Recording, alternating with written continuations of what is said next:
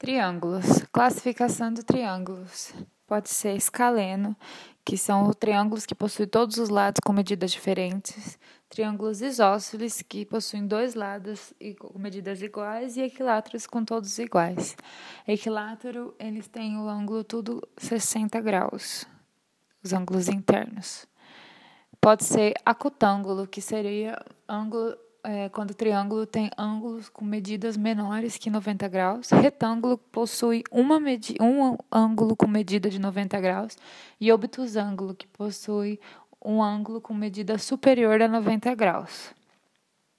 A soma de todos os, de todos os triângulos agudos internos é sempre igual a 180 e a soma de todas as medidas dos ângulos externos de um triângulo sempre será 360.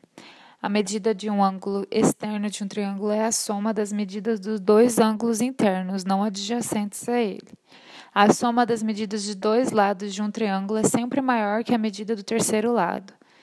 O maior lado de um triângulo opõe-se ao maior ângulo. O menor lado de um triângulo opõe-se ao menor ângulo. Essas são algumas é, propriedades dos triângulos. Os triângulos possuem os mesmos elementos dos polígonos, com exceção de diagonais. É, lados são os segmentos da reta formada por um polígono. As vértices são os pontos de encontro entre esses lados.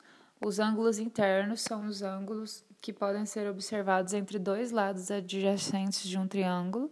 E os ângulos externos são os ângulos que podem ser observados entre um lado de um triângulo e o prolongamento do lado adjacente, ou seja, externamente ao triângulo.